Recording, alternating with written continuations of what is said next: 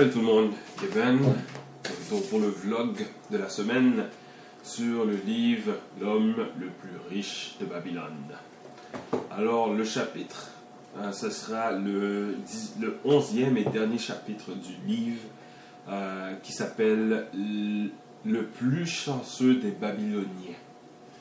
Donc finalement, ce livre-là, ça, euh, ce chapitre-là, est tout simplement le, fait que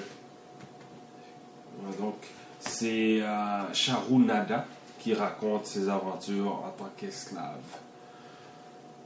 Donc pour ce qui est de la citation euh, de ce chapitre-là, euh, voilà.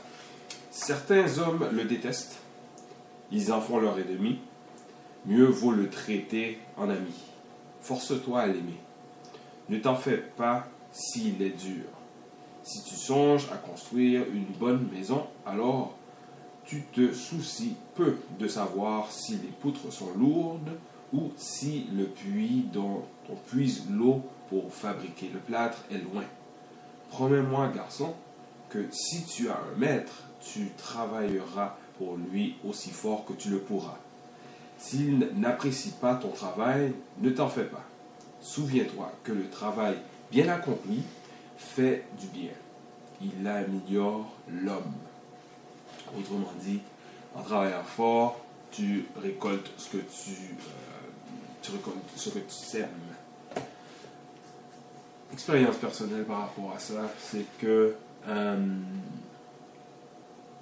si vous avez si vous suivez mon, mon, vlog euh, quotidien du parcours d'entrepreneur, vous savez que je viens de j'ai terminé ce matin euh, un jeûne de deux jours.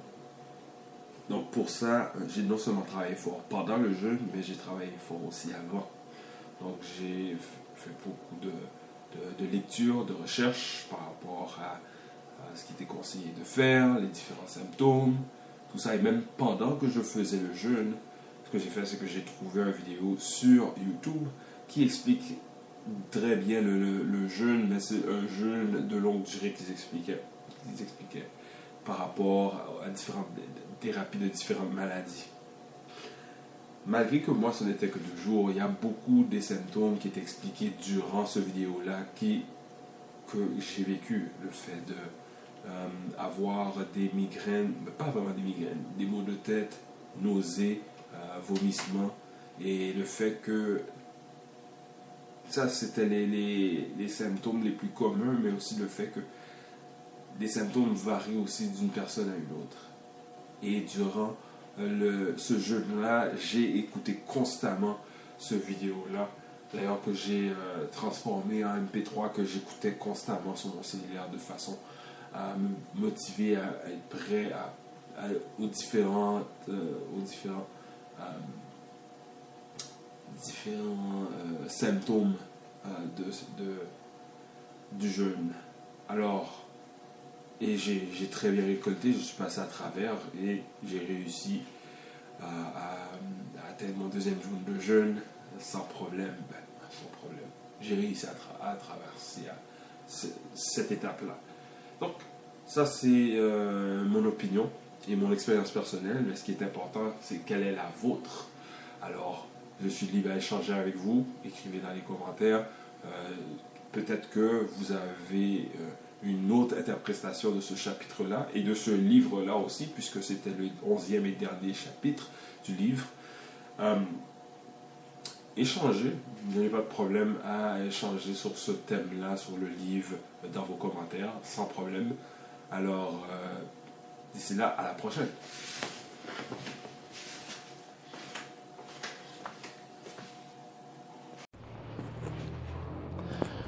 Salut tout le monde, Kevin de retour pour mon vlog de la semaine de lecture. Le livre est celui d'Isabelle Filiosa qui s'appelle J'ai tout essayé. Et le chapitre que je parlerai durant la vidéo présente, c'est le chapitre 6 qui parlera de euh, la période de, de 3 ans qui s'appelle Ensemble. Donc, dans ce chapitre-là, l'auteur euh, explique qu'il y a beaucoup de, connexions entre les cellules du cerveau à partir du centre de la parole et le lobe frontal de l'enfant qui cause qu'il y a un gros développement de la sensation du moi de l'enfant durant cette période-là. Et puis souvent pour, euh, vu que l'enfant n'a pas encore assez développé son langage, souvent la meilleure façon que l'enfant a de, de s'exprimer, c'est en touchant et puis en amenant tout, non seulement en touchant avec ses mains, mais en, amenant tout vers sa bouche. Donc, la citation que j'ai euh, décrit bien le, le, la situation durant cet âge-là. La zone du cerveau qui répète la règle à maman ou papa dans la salle d'attente n'est pas encore bien connectée à la zone d'inhibition de l'action.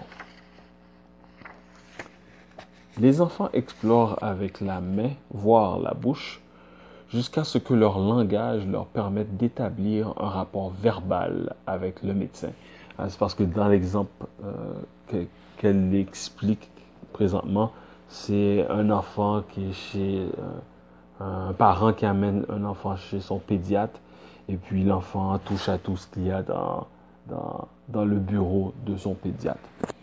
Donc, le simple fait de vouloir toucher ou de vouloir amener tout à sa bouche, c'est la façon à l'enfant de s'exprimer, vu que son langage n'est pas assez développé pour pouvoir s'exprimer. Euh, donc ça, c'est c'est un c'est une partie que je travaille beaucoup personnellement, euh, parce que le simple fait que je me promène avec ma fille dans un magasin ou peu importe l'endroit et puis qu'elle a toujours tendance à vouloir toucher, toucher, tout, tout, tout, tout, tout, tout.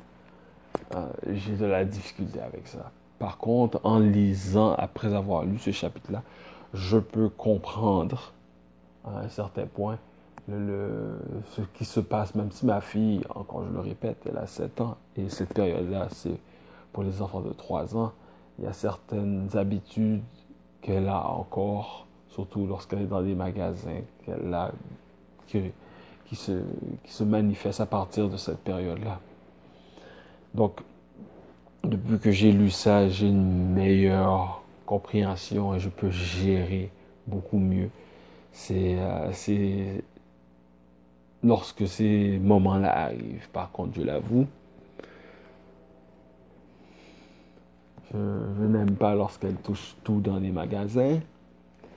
Euh, je travaille toujours encore. Des fois, j'ai des sautes d'humeur. Mais je me, je, suis beaucoup plus euh, conscient de, ce, qui se passe.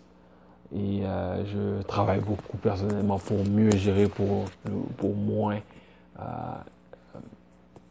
pour moins la chicaner dans les moments, dans des circonstances comme ça. Donc, encore une fois, tout comme le chapitre précédent où est-ce que euh, les enfants peuvent dire euh, je veux, j'aime, ce qui ne veut pas tout simplement signifier que l'enfant euh, veut ce qu'il ou qu'elle décrit. Ça peut être tout simplement une façon de s'exprimer. le simple fait de vouloir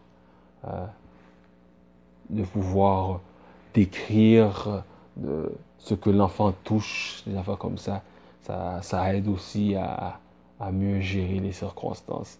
Mais je l'avoue, c'est quelque chose que je travaille beaucoup, beaucoup, beaucoup.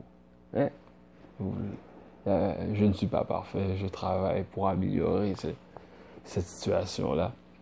Je vais, y arriver en continuant à travailler là-dessus.